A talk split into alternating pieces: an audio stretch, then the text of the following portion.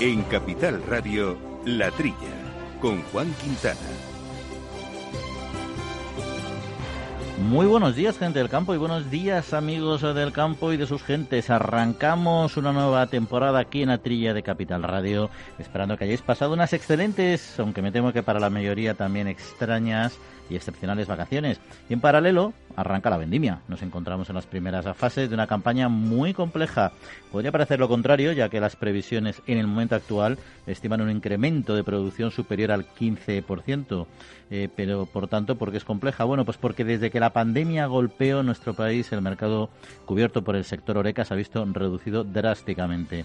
Si bien es cierto que el consumo familiar aumentó y que algunas bodegas espabiladas que ya eran activas en el entorno digital vieron reforzadas las ventas para consumo doméstico, este canal no compensó las pérdidas eh, de restauración. Y esta circunstancia ha generado pues un aumento no previsto de los stocks que se van a ver incrementados por este repunte de producción que hemos comentado. Y tampoco ayudan las exportaciones. Según el Observatorio Español del Mercado del Vino, España es el país que más ha visto reducidas sus ventas exteriores con 83 millones de litros menos por encima de Sudáfrica y Francia. En total, la caída de ventas en España se ha cuantificado entre el 35 y el 50% dependiendo de las fuentes, que no es poca cosa. Y en este contexto, las diferentes denominaciones de origen están restringiendo, como era de prever, de forma generalizada la producción. Pero lo curioso es que es una estrategia que se está siendo reforzada por el Real Decreto aprobado por el Gobierno de España, que por primera vez ha limitado globalmente los rendimientos.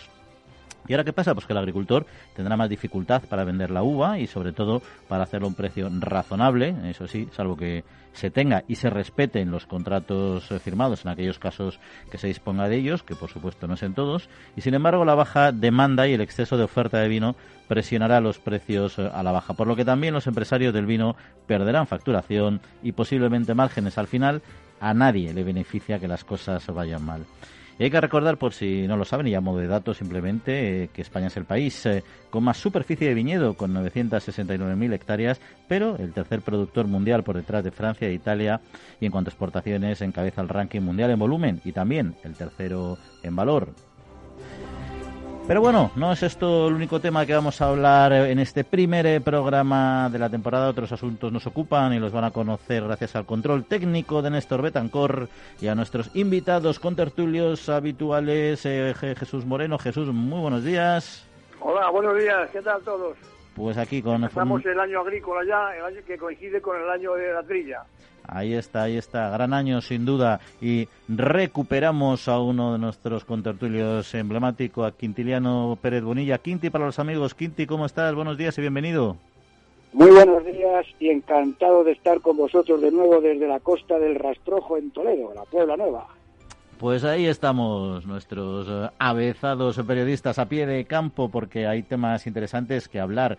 Por ejemplo, vamos a hablar del sector eh, de los patos, de las aves para producción de foie. Ha habido cierto conflicto con temas de bienestar animal, como pasa recurrentemente en todos los sectores ganaderos. En todo caso, lo que hoy queríamos es trasladarles eh, datos, información sobre este muy interesante sector. Pero no solo eso, también se ha puesto en marcha un proyecto de vanguardia que ha desarrollado el grupo operativo CarboCert y que ha desarrollado un estudio, un análisis, un proyecto titulado Cuantificación y Certificación de Carbono Orgánico en suelos agrícolas mediterráneos. Puede parecer un poco técnico, pero no lo es. Al final eh, es una herramienta para conseguir seguir contribuyendo a la reducción del efecto invernadero por parte de nuestro sector. Estos y otros asuntos que vamos a ir poco a poco desbrozando. Les recuerdo nuestro correo electrónico para cualquier cuestión que nos quieran plantear, que es la trilla arroba capitalradio.es y también a nuestra cuenta de Twitter donde nos pueden seguir en arroba la trilla debates.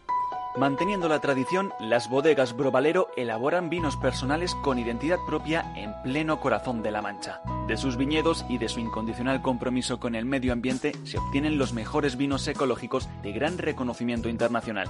Disfruta tú también de un vino ecológico excepcional con denominación de origen. Bodegas Brovalero. Accede a su tienda online en www.brovalero.com.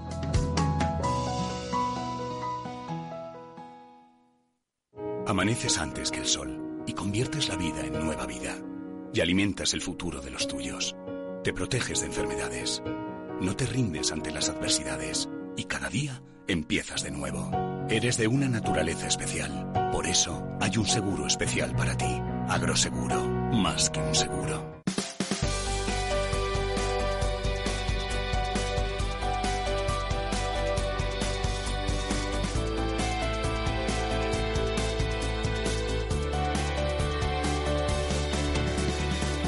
Pues arrancamos con un breve repaso a la actualidad de la semana en nuestro sector, en nuestro campo y comenzamos con el paro agrario que se ha reducido durante el pasado mes de agosto. Los datos eh, ofrecidos por el Servicio Público de Empleo Estatal muestran una bajada de más del 6% del paro agrario en agosto con respecto a julio.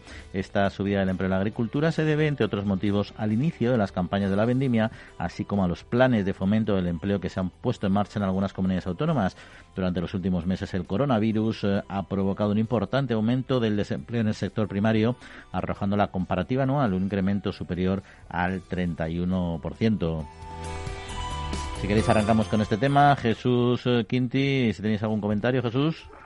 Bueno, ya sabes, Juan, yo soy un poco escéptico en cuanto a las cifras de paro agrícola. ¿no? Es un sector que es difícil de cuantificar verdaderamente los, parados, ¿no? ¿Quién, comunica, ¿Quién comunica los que coge y tal? Pero lo que es un hecho incontestable es que la vendimia, claro, pues produce una subida, vamos, una bajada del paro por un aumento del empleo en todos los sitios, ¿no? Eh, bueno, ¿para qué te voy a contar? En toda la España vitícola, que, que, que es, que, es enorme, ¿no? Eh, me gusta que se hayan tomado medidas eh, por la sanidad, ¿no? mascarillas en los vendimedores, distancias, en fin, creo que los, los, empleadores, los, los dueños de las villas y las bodegas están tomando medidas para combatir en lo que más puedan a, la pandemia esta que nos que, nos ataca. Eh, esta gente que está ahora en la vendimia, pues pasando un mes o lo que sea, ya bajarán a la, a la, esta de, aceituna. Es decir, que el, campo emplea gente. ¿Quién tiene algo que apuntar? Sí, totalmente de acuerdo con, con Jesús, efectivamente, que el campo tiene unos periodos de mayor necesidad de trabajo, como es la vendimia en este caso, o como puede ser la recogida de aceitunas. Entonces, claro, es así. Entonces, es, el dato, como dice Jesús, es oscilante y el paro agrario va, sube y baja en función, lógicamente, de la demanda que de trabajadores que se tienen cargo. Entonces, no es como una fábrica de tornillos donde está todo el mundo todo el tiempo. Eso es lo que hay que tener en cuenta. Totalmente de acuerdo, claro. Y hablamos precisamente hoy, nos hemos centrado un poco en el tema del vino con este arranque de campaña y ha arrancado, como ya comentábamos al principio, con bajos precios. La Asociación de Jóvenes Agricultores de Ciudad Real pues ha denunciado que el precio ofrecido para la compra de uva de las variedades tempranas no cubre los costes de producción y además están por debajo de los precios percibidos la pasada campaña. Por su parte, la Unión de Agricultores y Ganaderos de Castilla-La Mancha ha solicitado a la Agencia de Información y Control Alimentario que extreme la vigilancia y se establezca un plan de control específico para el sector vitivinícola que garantice el cumplimiento de la normativa vigente relativa a la fijación de precios y plazos eh, de pago. Fíjate, fíjate Juan, que el problema de precios ya empieza con las variedades estas tan tempranas como la Chardonnay, que en definitiva hay el 5% como máximo de, plantaciones en La Mancha, ¿no? Eso son, son novedades ahora, ¿no? Que, si, ya hay, si ya hay problemas con el precio de estas variedades de élite, por así decirlo, ¿qué pasará cuando empiecen las variedades de típicas de allí, que ocupan el 95% de la superficie del viñedo, ¿no? como es la Irene y la, y la Cencibel, ¿no? Eh, lo curioso es que, que, vamos, ya sabes que se han importado este año 640.000 hectolitros de vino de Argentina. Parece, parece como una ofensa, ¿no? La uva por los suelos y vino que llega de Argentina, ¿no? Es increíble, ¿no? Eh, dice el presidente de las cooperativas y nuestro paisano eh, Villanueva tal que, que sigue siendo la balanza de pagos favorable a España. Hombre, eh, que vendemos más vino que importamos. Bueno, de acuerdo, pero cualquier litro de vino que entre de fuera perjudica a los precios de la uva. Eso está más claro que, que el agua. Así que vamos a ver si se puede arreglar esto eh, después de haber dedicado dos millones de hectolitros a, hacer alcohol y otros dos millones que están, eh, están almacenados con una, ayuda de, de, Bruselas, puede animar un poco los precios, ¿eh? que no están a la altura de los costes de producción. El problema para mí está, Jesús y Juan, que esto sí que es una verdadera prueba de fuego para la última normativa en relación con la ley de la cadena, ¿no? La ley de la cadena señala que cualquier eslabón no puede comprar al eslabón anterior a un precio que esté por debajo de los costes de producción. ¿Es así o no? Si esto es así, si esto es así, claro, ¿cómo se va a arbitrar ahora conocer cuál es realmente el coste de producción en la, producción de, de la uva, que de esto Jesús sabe muchísimo más que yo, que yo soy veterinario y Jesús es agrónomo y especialista en vino, ¿no? Por ejemplo, también con una información que tenemos delante, que el 70% del olivar español no cubre costes con el actual precio del aceite.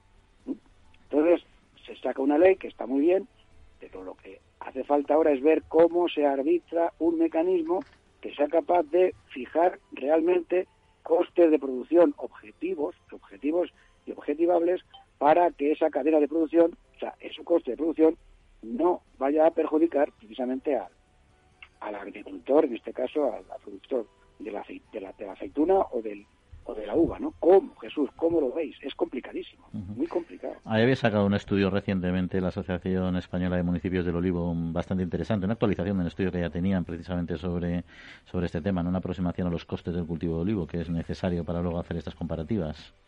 Sí, señor. sí no, y efectivamente sí, hay una disparidad entre el coste del olivar superintensivo de 1,49 euros el kilo hasta el olivar tradicional en 3,52. Claro, vosotros imaginaros, pues claro, ahí está el problema. Si tenemos competencia internacional con otros tipos de aceites, como Túnez, del norte de África, no sé qué, Italia, pues lógicamente el olivar tradicional, pues lo veo, lo veo muy complicado, lo veo muy complicado.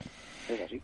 En fin, pues cambiamos de tercio y nos vemos una cuestión de forma, pero de calado para los agricultores. Y es que más de 660.000 agricultores percibirán ayudas de la PAC 2020. Una vez se ha cerrado la percepción de solicitudes, las ayudas directas que recibirán los agricultores y ganaderos españoles ascenderán a más de 4.900 millones de euros. A petición de España y otros Estados miembros, la Comisión Europea ha aprobado el cobro anticipado del 70% de las ayudas directas y el 80% de las de desarrollo rural, por lo que los agricultores recibirán el pago de las mismas en el periodo comprendido entre 16 de octubre y 30 de noviembre. Actualmente se están llevando a cabo los controles previos a los pagos respetando las normas sanitarias vigentes para prevenir la expansión del COVID. Un anticipo de pagos que se está haciendo estos últimos años, dado también las eh, complicadas circunstancias, ¿no? Claro, bueno, esto es una es una noticia pues eh, anual, es decir, 70.000 agricultores, pues todos los que tienen derecho a, a recibir ayuda. ¿Cómo no la va a recibir? Si aproximadamente unos 5.000 millones de euros. Eh, lo más novedoso, si, si, puede decirse, es que en un principio se podía adelantar el 50% de anticipos. Ya se elevó a, a 60% y ahora parece ser que se va a conceder el 70% de ayuda en ayudas directas y el 80% al desarrollo rural. O sea, bueno, eso es un, un incentivo para que los agricultores se defiendan y puedan tener eh, a disposición las ayudas eh, anticipadas, ¿no? Que falta, que falta les hace, claro. Yo quería aprovechar en este punto señalar la gran importancia que tiene la PAC en España, ¿no?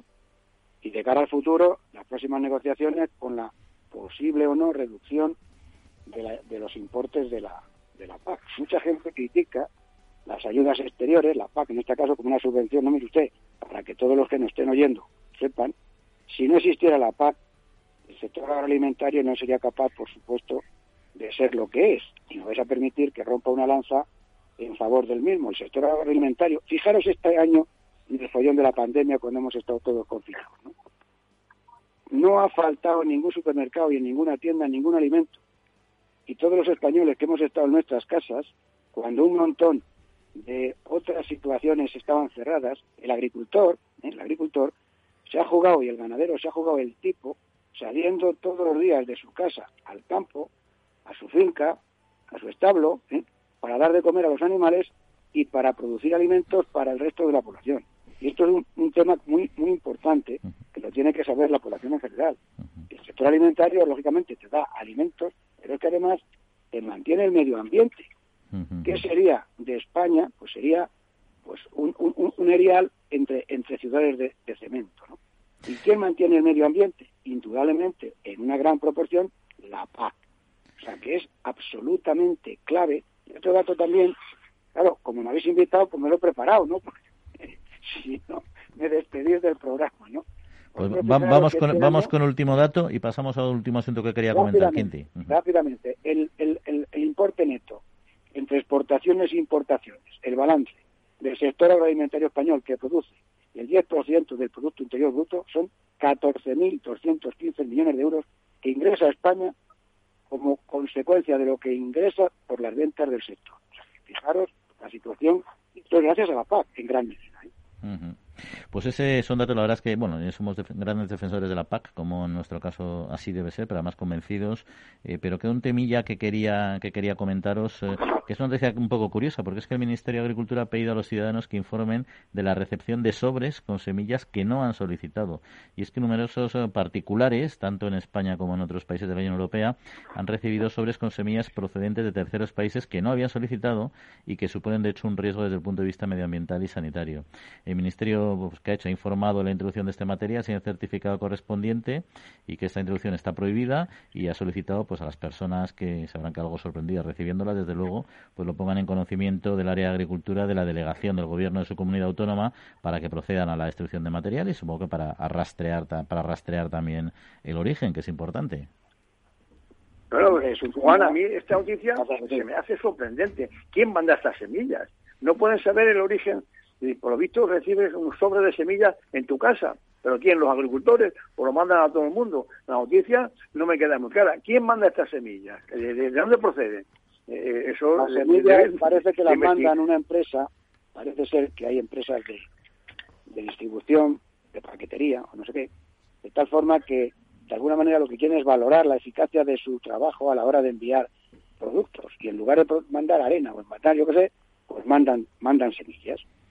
Claro, el riesgo sanitario es clave. Lo que a mí me preocupa es en origen, cómo los países de origen no controlan la producción de ese tipo de semillas que se pueden envasar de una forma totalmente, digamos, yo qué sé, entre comillas, clandestina, ¿no? yo no me imagino España enviando desde un origen de un, yo qué sé, de una zona de cualquiera de España un producto que no tenga la seguridad sanitaria, fitosanitaria, como tiene que ser, ¿no? No lo entiendo tampoco yo. Sí, yo, estoy de acuerdo contigo. O sea, lo llamativo no es que una agencia, una empresa De, de, reparto se le ocurra, porque me dice, bueno, en vez de mandar arena, pues unas semillas como un detallito, y ahora que le mandamos algo queda como bonito, ¿no? No tienen por qué saber la normativa de sanitaria que existe en, su país. Lo, que me preocupa es que, como dices tú, que haya un país que permita que salgan con esa naturalidad semillas que a lo mejor sí que están bien controladas en su país, pero luego no se, no, se ha hecho el control de salida, ¿no? Ese es el, riesgo en fin, no deja de ser eh, no deja de ser curioso. Pero vamos a dejarlo aquí, si os parece, luego seguimos hablando de otros temas, porque hay un sector que a mí me gusta mucho y del que quiero hablar en breve y del que no nos ocupamos regularmente en este programa. Es un sector ganadero, además, Quinti, con lo cual seguro que vas a estar en tu salsa. Solo tú y los que están a tu lado conocéis el día a día del trabajo en el campo. Por eso en CaixaBank estamos contigo siempre. Ahora es el momento de seguir invirtiendo y transformar el sector. Y para ello contamos con soluciones de financiación pensadas para dar respuesta a tus proyectos, sean cuales sean. Solicítalas en tu oficina o a través de CaixaBank Now. Agrobank, pasión por el mundo agro.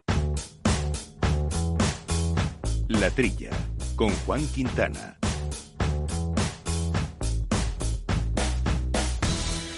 Pues eh, ya lo anticipábamos, en España hay muchos eh, subsectores ganaderos que trabajan eh, pues de forma muy profesional por proporcionarnos una alimentación eh, segura, saludable y por supuesto de acuerdo con todos los estándares requeridos. Bueno, realmente todos ellos lo hacen, ¿no? Pero hay algunos que son menos conocidos y no suelen quizá ocupar grandes espacios en los medios y cuando lo hacen, bueno, pues a veces es por cuestiones excepcionales, en muchos casos relacionadas con el bienestar animal. Lo hemos podido ver últimamente de manera intensa con el porcino, por ejemplo.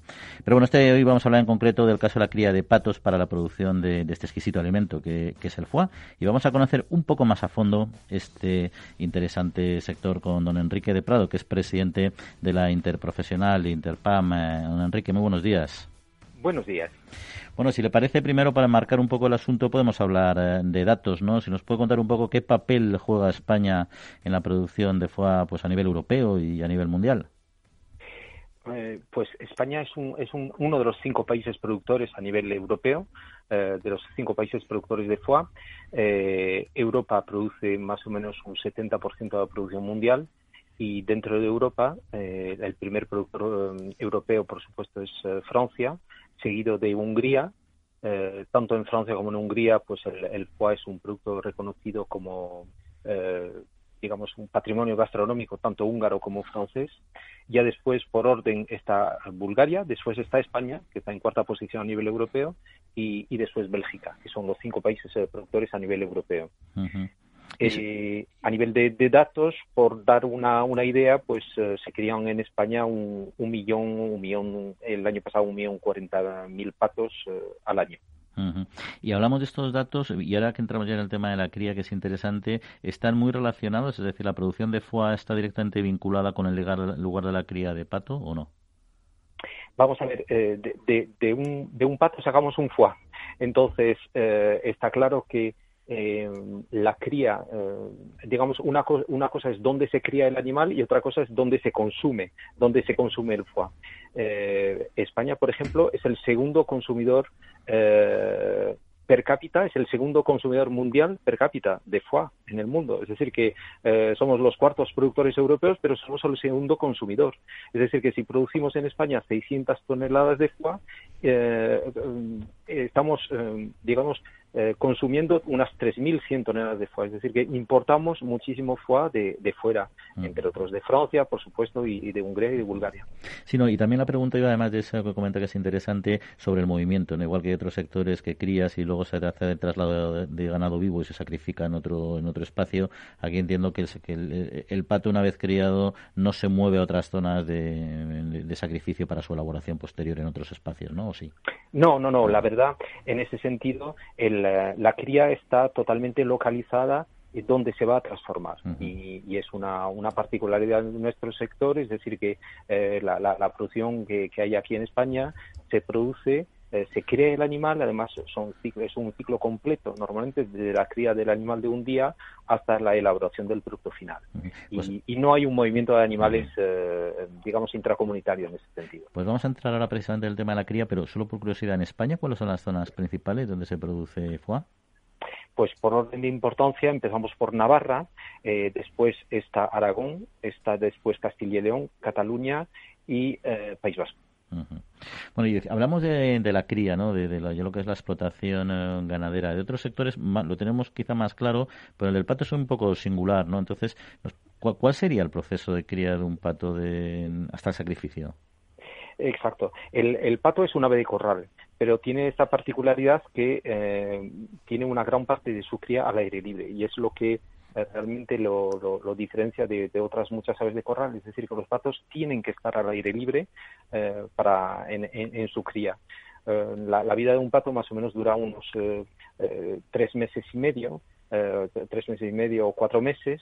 En las, desde el nacimiento del animal, pues el patito de un día primero está en una fase de cría, está en una nave hasta que va creciendo y va eh, con temperatura controlada, sobre todo para que vaya eh, creciéndole la pluma. Desde el momento en que ya eh, tiene pluma, ya le podemos dejar salir al exterior, porque ya entonces ya se va a poder mojar sin enfriarse ni nada, ¿no?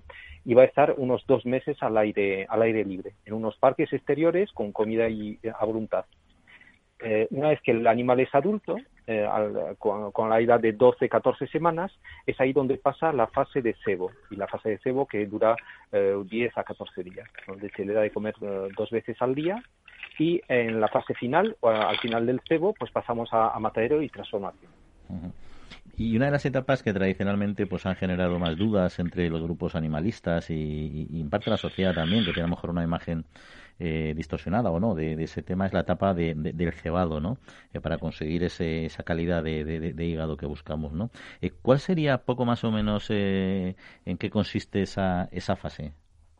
Exacto. Sí, la verdad, y le, agradezco mucho la pregunta porque casualmente es uno de los motivos de la campaña de transparencia y de la, y de la página web que hemos puesto en, funcionamiento y que hemos redinamizado y, hemos ampliado con vídeos, con fotografías y con explicaciones ¿no? en, en la página web del foagras.es. Eh, eh, la fase de sebo es únicamente una fase en que nosotros reproducimos un fenómeno natural que se da en la naturaleza. Todas las aves migratorias, y especialmente las palmípedas acuáticas migratorias, acumulan energía en su hígado. Entonces el foie gras es un producto totalmente natural. Eso hay que recargarlo. Es un producto natural y así reconocido, por supuesto, por la Unión Europea. Y eh, nosotros únicamente, digamos que una vez que el animal es adulto, digamos, digamos le, vamos a incidir para que el animal eh, produzca el, foie gras. Pero el foie gras es un producto totalmente natural y totalmente reversible, es decir, que le damos una alimentación eh, rica en almidón, suele ser maíz, maíz cocido o, harina de maíz, y le damos dos veces al día durante 10 a 14 días. En ese momento el animal va acumulando energía en el hígado eh, al, igual que lo hace la naturaleza antes de emprender los viajes migratorios. Es decir, que es la reproducción exactamente un fenómeno natural que hacen todas las aves migratorias antes de emprender viaje. Entonces, una vez que ha acumulado esa energía, justo nosotros aprovechamos y lo llevamos al matadero y es ahí donde obtenemos el foie. Y el foie es un producto totalmente natural que genera el, animal eh, naturalmente eh, en la naturaleza y nuestras granjas. Mm. Creo que quizá hay un poco lo que la gente asocia, que no sé si es real o no, es un poco el forzado, ¿no? el forzado en la alimentación, hasta qué punto el animal sufre o no sufre cuando se ha alimentado así o, no, a lo mejor lo disfruta, yo eso no lo sé. Exacto, vamos a ver, el, eh, el, el, esfuerzo que tenemos que hacer eh, el sector ganadero en su conjunto y nuestro pequeño sector es justamente eh, permitir, es difundir, es hacer visitas, conseguir, digamos, eh, acercar el consumidor, acercar el ciudadano a, nuestro, a, nuestra producción, que conozca y que no se deje guiar por hoy en día mm, muchas veces em, informaciones que no lo son, que es más bien desinformación que hay, que hay en la red. Entonces, es cierto que a lo largo, en los últimos años, eh, por todos los motivos de bioseguridad, es decir, para dar seguridad eh, sanitaria. Antes estáis hablando de productos, eh, digamos, de la, de la seguridad eh, en el tema de las semillas y de las plantas, pues en nuestro caso exactamente lo mismo. Digamos que hemos querido proteger las granjas, evitar visitas, evitar contacto con, con la gente y muchas veces hoy en día el consumidor ya no tiene ese contacto con el medio rural, ya no tiene ese contacto con la vida rural, con la ganadería, ya no se sabe cómo se produce, cómo se ordeña una vaca, no sabe, por supuesto, cómo se ceba un pato. Y entonces esto lo tenemos que enseñar, tenemos que hacer mucha didáctica, tenemos que explicar, tenemos que explicar y además que se pueda ver. Y es verdad que en esta está un poco la contradicción entre la y, más aún en tiempos de COVID que nos, digamos, que nos dificultan todavía más los movimientos, pero es verdad que es, es importante que, que el medio rural y, la ganadería estemos cercanos al, al, consumidor, al ciudadano, porque es verdad que hay un alejamiento cada vez más grande entre el, el mundo urbano y el mundo rural y, y, en ese sentido tenemos que hacer mucha didáctica y es nuestra responsabilidad y así lo asumimos en Interpalm y por eso digamos estamos en esta campaña de transparencia para justamente eh, digamos mm, poner eh, cartas sobre la mesa y, enseñar las cosas. Y, me decía precisamente, yo creo que seguro que hay entes que ahora tienen curiosidad por ver el proceso, etcétera, que habían puesto, habían hecho vídeos para divulgación, etcétera, en una página web. ¿No me la puede recordar para quien le pueda interesar? Sí, es www.elfoagras.es. Vale, www.elfoagras.es. Bueno, pues ahí pueden encontrar seguro mucha información, imágenes de cómo realmente es el proceso de producción del foie en España. Y hablando de consumo, el foie es uno de los productos, yo creo que al igual que el champán, y lo mencionaba al principio de la entrevista, ¿no? que más se asocia a la gastronomía francesa. ¿Tiene algo que envidiar? Bueno, y a la húngara también decía, ¿no? ¿Tiene algo que envidiar nuestros productos, el foie español, eh, de los que producen estos eh, países punteros? Pues la verdad, eh, ¿qué le voy a decir? Yo soy presidente de la interprofesional yo tengo que decirle que no tenemos nada que envidiar, pero más allá, de, digamos, de, de, de, esa consideración, la realidad eh, creo que se sustenta en los, en, los números. Eh, siendo un país netamente importador de, productos del pato, eh, aún así somos un país exportador. Es decir, que al final la producción española destaca por su calidad y somos capaces de ser competitivos en el exterior y de exportar a países como Japón, a Australia, Emiratos Árabes. somos capaces de, exportar a, múltiples países y de ser competitivos con productos de justamente de Hungría o de Francia. ¿Y mm. cómo destacamos? Entre otros, justamente por esa calidad. Es decir, que realmente la producción española es una producción de calidad en la que nos hemos comprometido además con estándares de, de, calidad, de bioseguridad y ahora mismo estamos trabajando en un estándar de, de bienestar animal digamos, nos hemos puesto la barrera muy alto porque somos un sector pequeño, pero muy, digamos, muy cohesionado y en ese sentido queremos ser eh, punteros. Bueno, pues me quedan algunas preguntas en el tintero, Enrique, pero el tiempo manda, así que vamos a dejarlo por hoy. Le llamaremos más adelante también para seguir profundizando en este interesante sector. Enrique de Prado, presidente de Interpan, pues muchas gracias por acercarlo a nuestros micrófonos y un saludo. Muchas gracias a vosotros. Amaneces antes que el sol y conviertes la vida en nueva vida y alimentas el futuro de los tuyos. Te proteges de enfermedades. No te rindes ante las adversidades y cada día empiezas de nuevo. Eres de una naturaleza especial. Por eso hay un seguro especial para ti. Agroseguro, más que un seguro.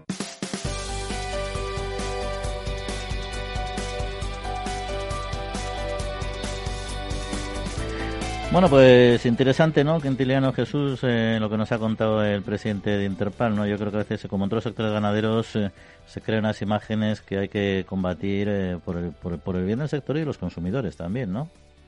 Totalmente de acuerdo. El problema es que hay muchísima gente que no sabe lo que es el bienestar animal. Se habla de bienestar animal, pero sin tener un concepto claro de lo que realmente es el bienestar animal. El bienestar animal, se acuñó esta definición en un congreso veterinario el año pasado, es la forma de criar animales cubriendo sus necesidades fisiológicas, manteniéndolos en un medio ambiente adecuado y sacrificándolos de forma incruenta. Eso es el bienestar animal. Y lo demás son cuentos chinos. fíjate lo que dice, lo que dice Enrique. ¿eh? Los animales, los, los, los, patos pequeñitos, están en, al inicio de la cría en una nave totalmente climatizada. Es decir, no tienen tienen la temperatura adecuada en su situación fisiológica, con una alimentación adecuada y en un medio ambiente adecuado. Y luego, como son palmíperas, salen fuera, se mojan porque es lo que ellas necesitan. Y necesitan ese tipo de alimentación porque van a emigrar. Entonces, ¿cuál es el malestar animal del pato? Ninguno. El, malestar es cuando se le sacrifica, pero eso pondríamos en cuestión todo nuestro sistema alimentario de la raza humana. es, el problema. Si se hace de forma incruenta, Totalmente, sí, sí. cerdos, ¿eh? pues no tiene ningún tipo de problema. Entonces hay que explicar, como bien ha dicho Enrique, a la, a la gente lo que es el bienestar animal. Es que los animales hoy en nuestras explotaciones ganaderas, yo ya no voy a hablar de la palabra explotación, en nuestras granjas, ¿eh? Están con temperatura controlada, con una alimentación adecuada a su edad, a su peso. Totalmente de acuerdo, Quintiliano, totalmente de acuerdo. Y vamos a ya acá a entrar en otro asunto eh, que nos... a, mí, Juan, me, ha llamado la atención eh, la cantidad de foie que se consume en España, ¿eh? ha, dicho nuestro invitado que 3.000 toneladas se consumen en España, o sea, de las 600 que, que se producen, estamos importando unos mil y pico toneladas de foie. Yo, yo, yo no creía que se tomaba tanto foie en, en, nuestro país. Tú porque, eres, tú porque, como yo, de la costa al rastrojo no lo comemos. bueno, ya será menos, ya será menos. Que en, e, en, este confinamiento seguro que algunas buenas raciones os habéis metido entre pecho y espalda, ¿eh?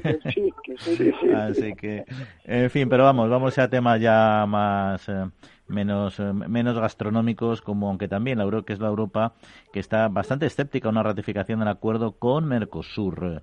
Durante el encuentro informal que han mantenido los titulares de Agricultura de los países que conforman la Unión Europea, que se mantuvo esta semana, pues varios ministros han mostrado eh, bueno su malestar, su desacuerdo frente a la ratificación de este de este acuerdo. ¿no? La alemana en concreto, Julia Klockner, declaró que actuaciones como la tala de la selva pluvial para crear tierra de labranza hace competir a los agricultores europeos con productos producidos con estándares ecológicos más bajos, que es un poco lo que siempre hemos dicho. ¿no? bueno, los ganaderos de Mercosur hace ya tiempo, así como tres o cuatro años, que estaban muy escépticos, sobre todo los ganaderos, por el temor de la importación de carne de los países productores como Argentina y esos países, ¿no? los ganaderos. Y ahora parece ser que se unen más, más escépticos a, a, este acuerdo Mercosur. ¿eh? O sea que tenían un poco razón nuestros ganaderos al quejarse de las posibles desventajas de este acuerdo. Por lo visto ahora, bueno, lo tienen que ratificar cada, cada Estado miembro. Pero en principio, aparte de esa cuestión de la tala de, de, y demás, eh, hay, hay algunos perjuicios para, para nuestros productores, ¿no? ¿En este acuerdo? No lo veo claro porque cuando tú tienes un país como Argentina que produce carne de vacuno a tope, ¿no? Y realmente puede competir contigo, como dice el otro, qué necesidad y a cambio de qué vamos a cambiar el cromo de la importación de carne para exportar qué? Para exportar productos que no son de la agricultura, que no son de la ganadería, para favorecer a otros sectores, que me parece muy bien, oiga, pero a lo mejor como dice Jesús, mm, a lo mejor tiene sus problemas, ¿eh? está clarísimo. De todos modos, eh, tienen varios frentes abiertos en Europa y en pocos de ellos están contentos nuestros negociadores, ¿no? Piden mayor flexibilidad también al Reino Unido para alcanzar un acuerdo para el Brexit. En este caso es Michael eh, Barnier, que es Michel Barnier, que es el negociador comunitario y que ha mantenido una reunión informal con su homólogo británico para abordar la agenda de la octava ya octava ronda de negociaciones tras varios meses de contacto sin que hayan conseguido yo creo que ningún avance significativo no y Barnier ha advertido desde luego que no van a sacrificar los intereses políticos y económicos de la Unión Europea y ha pedido al Reino Unido pues flexibilidad y, creatividad ¿no? lo que que yo creo que Reino Unido está un poco atada por sus propias eh, promesas internas y además un poco con el soporte ahí que tiene de, de Estados Unidos que le que le sujeta un poco ¿no? y que le da una cierta seguridad Claro, es que claro, el problema está que a Europa le necesita, Europa necesita al Reino Unido y España en particular por la enorme cantidad de productos que nosotros exportamos al Reino Unido, eso está claro. Ahora bien, si el Reino Unido es capaz de conseguir esos productos de otros orígenes, pues como tú bien dices, está como más tranquilo porque lo puede traer a lo mejor pues de Estados Unidos, con lo cual la situación es muy muy complicada, es muy complicada. Entonces yo creo que es algo que se tienen que poner de acuerdo sí o sí, porque los británicos necesitan los alimentos que ellos no producen y los, el resto de europeos pues necesitamos exportar lo que no lo que no lo que no consumimos, o sea que la situación es clara en este aspecto. Es así. Y luego el, hay un tema, os voy a poner un ejemplo de, de, una noticia que toca un asunto que aquí hablamos mucho, ¿no? que es el, el problema de la limitación de productos eh, fitosanitarios de una manera demasiado acelerada y a veces con unas connotaciones político-sociales muy altas cuando todavía no hay alternativas para el sector. ¿no? Y me refiero a lo que es eh, la supresión del metilclorpirifos en el cultivo del caqui. ¿no? Eh, según un estudio que ha elaborado la organización agraria Asociación de Jóvenes Agricultores de Valencia, la falta de alternativas para la lucha contra plagas, en este caso, originó unas pérdidas a los productores de caqui valencianos superior a los 24 millones de euros. Cristóbal Aguado, que es el presidente de esta asociación, ha señalado que pese a la reclamación del conjunto del sector hortofrutícola para no para no prohibirlo, sino para retrasar la prohibición de este producto hasta tener disponible otra alternativa, pues no ha sido atendida y pone en peligro la viabilidad de un cultivo y alerta además sobre otros sectores afectados que también pueden verse. pero ¿qué, hacemos? ¿Qué hacemos los europeos? Que nos tiramos tiros a nuestros pies. Vamos a ver, ¿qué, qué, qué, se le ocurre lo del lo de prohibir el metil clorpirifos. Eh, bueno, empiezan por por lo del caqui, pero también viene para cítricos y, otras frutas. Pero bueno, ¿qué hace el Parlamento Europeo? ¿Con qué no se opone a esas medidas? Si sin haber un, producto alternativo para, para, estas plagas, venga, de repente, venga, vamos a, a, prohibirlo.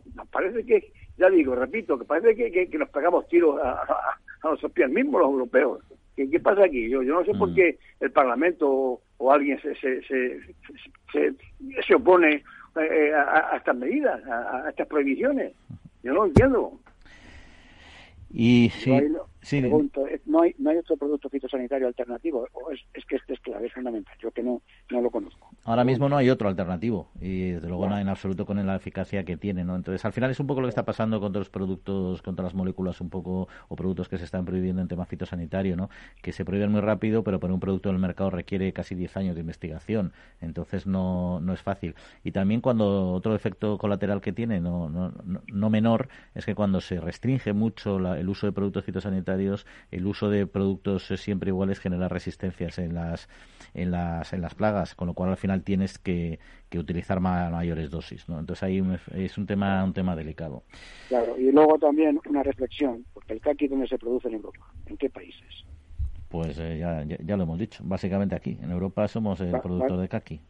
Básicamente aquí. Y entonces cuando se prohíbe un producto fitosanitario, ¿a quién afecta? Básicamente aquí.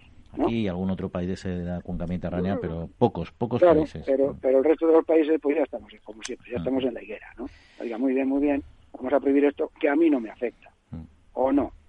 Ahí está, ahí está. Oye, por cierto, y mira, algún efecto positivo tenía que tener eh, el coronavirus en este verano y ha sido los alojamientos eh, turísticos, ¿no?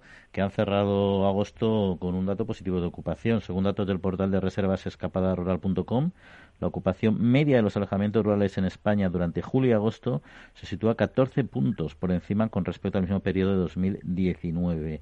La crisis sanitaria pues ha impulsado, la verdad es que pues que muchos viajeros opten por este turismo rural en vez de alejarse a otros destinos más amplios y más masificados, ¿no?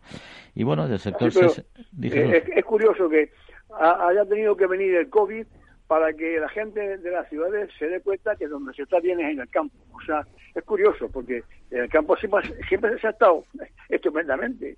Claro, ahora se, han ido por miedo, ¿no? Y se, han, ocupado todos los turismos rurales, todas eh, eh, preferentemente eh, en el norte y además en alojamientos íntegros, es decir, una, una familia entera a una casa rural. Pero es curioso, claro, yo creo que esto va a venir como está de moda la frase, ya va a venir para quedarse. Ahora se va a dar la, gente que vive en la ciudad, se va a dar cuenta de lo bien que se está en el campo. A ver si esta tendencia sigue, aparte del COVID, del COVID este, y, sigue la gente yendo al campo. No, que no me río donde mejor se, donde está, ¿no? Os leo, una poesía que hice hace este verano, hablando de, de la costa del rastrojo, ¿no? Que es muy rápido.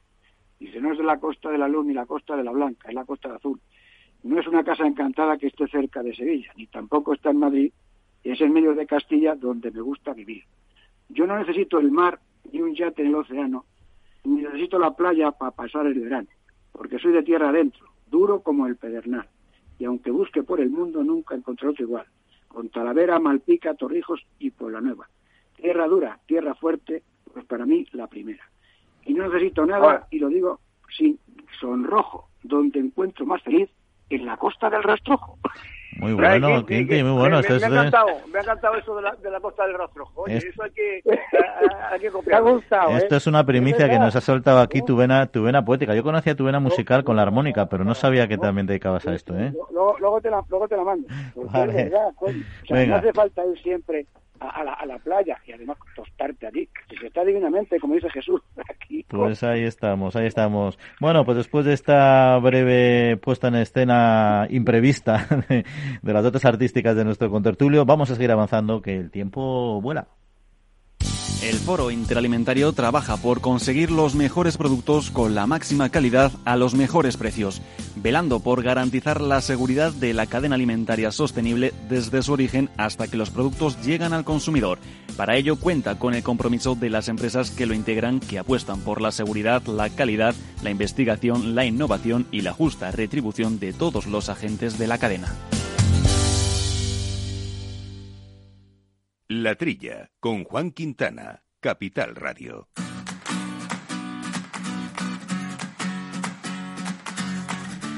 Pues eh, dos de los principales y más urgentes retos a los que se enfrenta el planeta a nivel eh, medioambiental en este momento son la reducción de las emisiones de CO2 a la atmósfera, que es principal, la principal causa del cambio climático, y la lucha contra la erosión y las pérdidas de suelo, lo que repercute gravemente en la productividad eh, de los cultivos. Y en esta lucha contra el reloj, la agricultura mediterránea, pues puede ser una de las soluciones. De hecho, se constituyó hace dos años el grupo operativo CarboCert, que ha desarrollado el proyecto Cuantificación y Certificación de Carbono Orgánico en Suelos Agrícolas Mediterráneos. Y para hablar de ello tenemos con nosotros a su coordinador, Andrés Esteban. Andrés, muy buenos días. Muy buenos días y muchas gracias por invitarnos. Pues un placer. Eh, ¿Qué es el grupo CarboCert eh, y quién lo forma?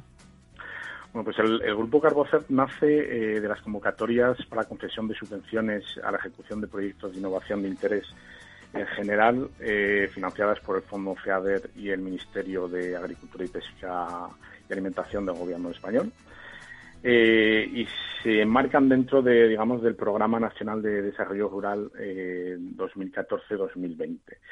Este proyecto nace con, digamos, dos, dos objetivos principales. Uno, la elaboración de una guía eh, clara y sencilla de buenas prácticas seleccionadas por su eficacia en el aumento de captura de carbono orgánico del suelo y la creación de un esquema de certificación que pudiese servir de base a todos los eh, actores del sector para futuras eh, certificaciones.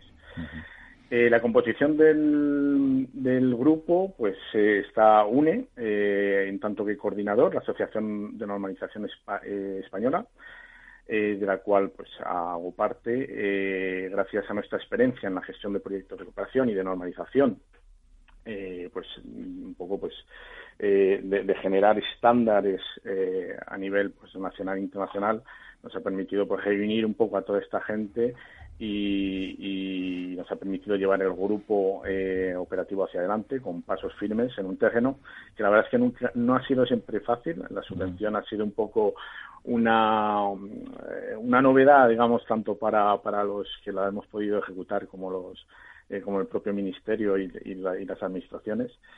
pero bueno, hemos estado ahí digamos, trabajando duro. El otro miembro del, grupo es Enor Internacional, que con su experiencia pues eso, en esquemas de certificación ha podido hacer un documento de base, eh, yo creo que creemos de utilidad para todos los actores del sector. Eh, luego eh, son dos asociaciones de agricultores miembros también del, del, grupo, que son Asaja y la Asociación Española de Agricultura de Conservación y Suelos Vivos, que nos han permitido tener un acceso real muy directo a, hacia los agricultores y tener también sus impresiones, tanto en, en, esta selección de, manejos como, como, como, en el esquema de certificación de lo que era posible, de lo que era aceptable, digamos. Y, por último, sí, el último, no, sí, por último, eh, pero no menos importante, dos, dos institutos de investigación pública eh, IRTA en la región de Cataluña y FAPA en la región de Andalucía, eh, que es evidentemente conocido, muy conocido todos y reconocidos, de hecho, por sus publicaciones e investigaciones a nivel mundial. Y ya para entrar en, en, faena, y antes de un poco de, hablar de las conclusiones, ¿qué importancia tiene realmente en la actualidad la pérdida de suelo y, cómo está o, cómo está afectando o puede afectar en el futuro al medio ambiente? Pues creemos que mucha. Eh, de hecho, el, proyecto sale de este constato, eh, de esta paradoja, ¿no? Un poco de, que cada año eh, hay 3,4 toneladas de suelo fértil por habitante que se está perdiendo. se estima, de hecho, que para el horizonte 2050 se pierda prácticamente la mitad de suelos fértiles del planeta y que al mismo tiempo hay una demanda creciente en productos agroalimentarios. Entonces, claro, eh, esa contradicción, digamos, es la que, eh, la que, la que nos mm, llevó un poco a crear este proyecto. Y, bueno, es un poco la, la, pescadilla que se muerde la cola, ¿no? Es, eh, el problema es que la, agricultura convencional, aunque da rendimientos, puede aumentar a, muy corto plazo los rendimientos, agota y empobrece los suelos de forma pues bastante con, con bastante rapidez. lo que hace es al final pues se desertifica el suelo, se mineraliza, cada vez es más menos productivo, cada vez hay que meterle más productos y hacer, y, hacer más trabajos en él, lo que cuesta más al agricultor. Y, en fin, es un círculo vicioso que al final acaba en, empobreciendo realmente eh, y, los suelos y, aumentando la desertificación y por ello pues aumenta también el, bueno, o, se reduce la, la, capacidad de captura de carbono de la atmósfera y por ello pues se aumentan los gases invernadero. Y comentabas, Andrés, la elaboración de la guía que yo creo que es eh, importante, ¿no? Y unas técnicas agronómicas, bueno, para, para conseguir determinadas eh, mejoras medioambientales. ¿Nuestras técnicas agronómicas eh, son sencillas y económicamente viables para el agricultor? Sí, sí, eh, precisamente eh, los estudios que se han realizado en este proyecto y sobre todo la implicación de los agricultores a través de, las dos asociaciones ha hecho que efectivamente pues son manejos primero que ya están eh, ya, se conocen no están muy repandidos pero ya se conocen se, se tiene un histórico hay pues agricultores que los llevan manejando desde hace años y son pues prácticas relativamente sencillas eh, son, de hecho, eh, seguramente económicamente más viables eh, que, que la, mm, la, cultura tradicional. pues, pues, puesto que es la incorporación, por ejemplo, de, de, gestos de poda, la reducción de, del laboreo, una, una cobertura vegetal sembrada o espontánea son este tipo de manejos que se están describiendo con sencillez en la guía.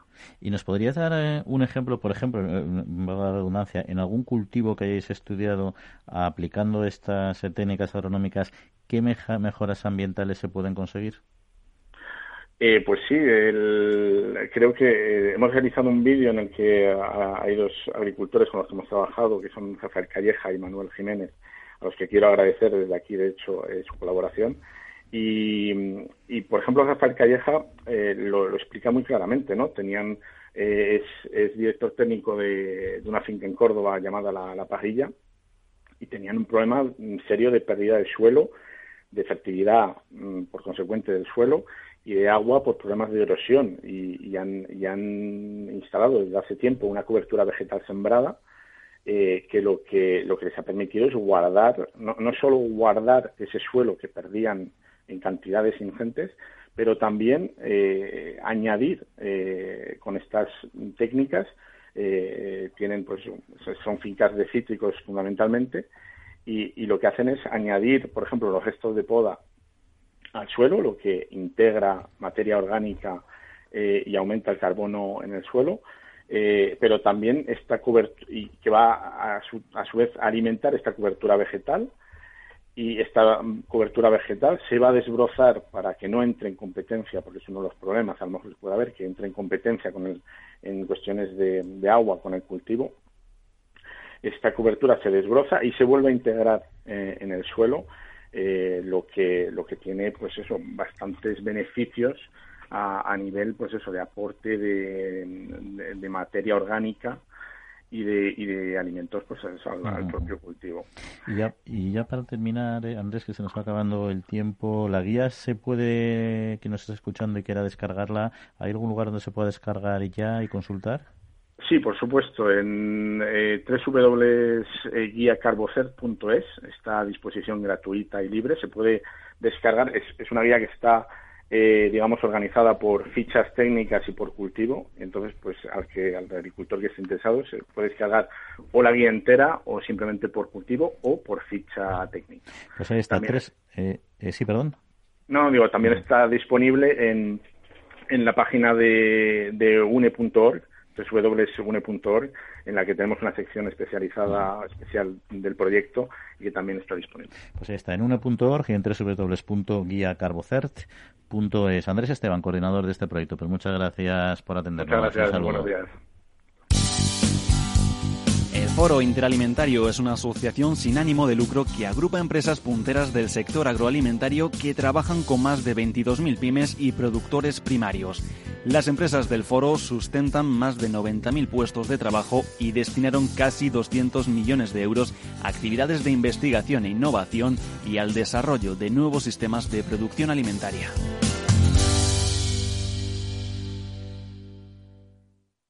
Manteniendo la tradición, las bodegas Brovalero elaboran vinos personales con identidad propia en pleno corazón de La Mancha. De sus viñedos y de su incondicional compromiso con el medio ambiente se obtienen los mejores vinos ecológicos de gran reconocimiento internacional. Disfruta tú también de un vino ecológico excepcional con denominación de origen. Bodegas Brovalero. Accede a su tienda online en www.brovalero.com.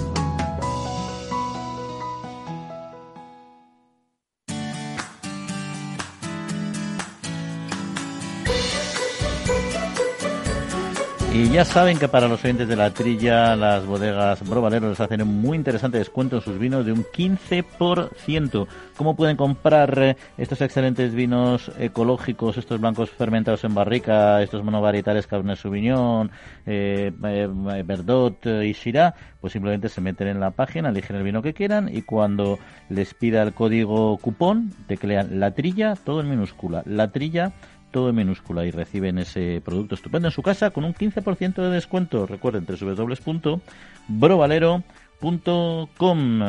y hablando de vinos, un refrán, Jesús, que siempre nos gusta que tú nos pongas al corriente, te ponemos eh, la primera parte y luego tú, que, te lo sabes todos, nos lo completas. Porque hay uno muy interesante que dice así, dice, bueno es beber vino, pero nunca, Jesús, eh, que lo que nunca hay que hacer. Claro que es bueno beber el vino, pero nunca hasta perder el tino, claro. Ahí está, ahí está. Vamos con moderación, que si no, mal asunto. ¿Te lo sabías tú este Quinti, este refrán de nuestros vinos? Yo solo me sé lo de compañía y vino se anda el camino. Ahí está, que también, y sin perder el tino, que también rima con camino. Aquí los juntamos todos. Pero bueno, antes, antes de tocar los un, temilla que quería comentar con vosotros, voy a hacer un pequeño resumen de otras cinco noticias en un formato eh, más breve, que el pasado 1 de septiembre Agroseguro abrió plazo para contratar el seguro de herbáceos. Los productores de este tipo de cultivos pueden empezar a contratar el seguro agrario de su cosecha 2021, una herramienta fundamental, ya saben, de protección de producciones tan importantes para el sector primario como el trigo, la cebada, la avena, el centeno, el arroz, el girasol, el maíz, el garbanzo, la lenteja judía, entre otros. Y según datos publicados por el Interprofesional del Porcino de Capa Blanca, Interporc, el sector de porcino español, reduce un 28% el uso de agua por kilo de carne producido durante los últimos 30 años. El compromiso de los ganaderos es disminuir la huella hídrica en un 50% en las próximas tres décadas, dentro del objetivo para alcanzar un impacto climático neutro en 2050. La optimización de las instalaciones, de sistemas de limpieza, de calidad de agua y del consumo de pienso por cerdo son algunas de las estrategias que ya se están desarrollando. Y vamos por la tercera porque EDEM, la Escuela de Empresarios y el Foro Interalimentario han firmado un convenio de colaboración. En virtud al mismo, ambas instituciones se emplazan a desarrollar en un futuro actividades formativas de forma conjunta y además eh, se informarán puntualmente de los eventos que organice cada una y que estén dirigidos, eso sí, a apoyar el espíritu emprendedor, industrial y empresarial. Y vamos con la cuarta, con la interprofesional de la carne de Vacuno Pro Vacuno, que ha puesto en marcha el certamen Objetivo Vacuno, un concurso fotográfico en el que podrán participar todas aquellas fotografías realizadas por aficionados o profesionales que sean inéditas y que muestren al mundo el sector vacuno. La imagen ganadora recibirá un premio especial de 500 euros y será la protagonista de una campaña especial en redes sociales. Toda la información la pueden encontrar en la web www.provacuno.es barra objetivo vacuno. www.provacuno.es barra objetivo vacuno. Y los interesados pueden subir sus imágenes hasta el 31 de octubre. Y finalizamos con el Instituto de Investigación de Agua y Salud, que recuerda que el 80% del aporte de agua que recibe el organismo debe ser a través eh, del agua y el 20% restante a través de los alimentos. Según los expertos, eh, esta calidad queda garantizada cuando se trata de agua mineral natural por sus especiales características, ya que son sanas y puras desde su origen, protegidas de, toda contaminación, no reciben eh, tratamientos químicos para su desinfección y se envasan a pie de manantial y mantienen una composición constante en minerales y oligoelementos. Y además de estos cuatro titulares, Quintiliano Jesús, sobre todo Quintiliano, yo creo que este te va a gustar. ¿Qué es lo que está pasando con la EFSA? Que ha hecho la EFSA, ha lanzado una campaña para concienciar, concienciar eh, contra la peste porcina africana. La EFSA identificó como regiones de preocupación a unas eh, determinadas zonas y hacia ellas está dirigida esta, esta campaña. ¿Sigue siendo grave el tema de la peste porcina africana, la amenaza? Pues efectivamente, eh, la peste africana se encuentra situada en el este de Europa, en multitud, en multitud de países. Y, el problema es que no son capaces los distintos países, las distintas administraciones, de parar la enfermedad. Y para mí, lo que está ocurriendo es que no existe un programa de erradicación adecuado a las necesidades de cada país. Y no tienen en cuenta lo que se hizo en España cuando erradicamos la, peste en tres años, recuerdo haberla sufrido y ahora recuerdo a nuestro amigo Miguel Ángel Yayubero como su director de Sanidad Animal, y yo llevaba la peste con él. ¿eh? La peste entró en España en el 62 y en el 85 empezamos el programa y en el 89 empezamos a importar. Y el tema es claro, es no es ir detrás de la enfermedad, que es lo que ocurre ahora. Ahora van erradicando los focos que se producen. Lo que hay que hacer es crear zonas libres, ir por delante, controles serológicos, eliminar portadores, hacer el sacrificio obligatorio pagando al ganadero lo que realmente necesita al precio de mercado, que es lo que fallaba en España porque no se estaba pagando a precio de mercado y el ganadero, lógicamente, no declaraba el poco. En fin, un conjunto de medidas que, en mi opinión, Europa no está haciendo. Y la EFSA, la Agencia Europea de la Salud Alimentaria, me parece muy bien que haga esta advertencia, pero es la Comisión la que tendría que montar un programa europeo que obligue a, las, a los países a cambiar el chip, porque tienen programas muy antiguos y que no responden a la realidad objetiva de la gran población de jabalíes, queridos amigos, que es el gran problema que tiene la peste africana en estos países. La enorme población de jabalíes que no son capaces de controlar y que lógicamente van diseminando la infección de un sitio a otro. Ese es el problema. Ese es el problema. Pues sí, otro problema que tenemos es que se nos va acabando el tiempo, con lo cual va a haber que ir despidiéndose. Lo que pasa es que, eh, Quinti, te voy a animar, ya que hemos descubierto hoy tu vena artística en el mundo de la literatura y la poesía, y también en el de la armónica, que ya lo sabíamos, te tenías que presentar a este concurso de fotografía, que seguro que tienes otra otra faceta. Así que te emplazamos ahí a que mandes tus fotos, esperamos verlas. ¿eh? aunque lo tuyo es el porcino, pero seguro que aquí también te inspiras. Todo se andará. En fin, eh, nosotros eh, nos despedimos, Jesús Quinti, que paséis muy buena semana. Y bueno, adiós. Hasta luego. Y en siete días nos vemos. No permitas que el mal tiempo arruine tu mejor cosecha, ni te arriesgues a que tu ganado corra peligro. No esperes a final del periodo para contratar un buen seguro agrario que te proteja. A ti, a tu familia, a tu negocio. El Ministerio de Agricultura, Pesca y Alimentación a través de ENESA subvenciona hasta el 65% del coste de tu seguro. Ahora es el momento. Mañana puede ser demasiado tarde. Plan de Seguros Agrarios. Asegura tu futuro. Gobierno de España.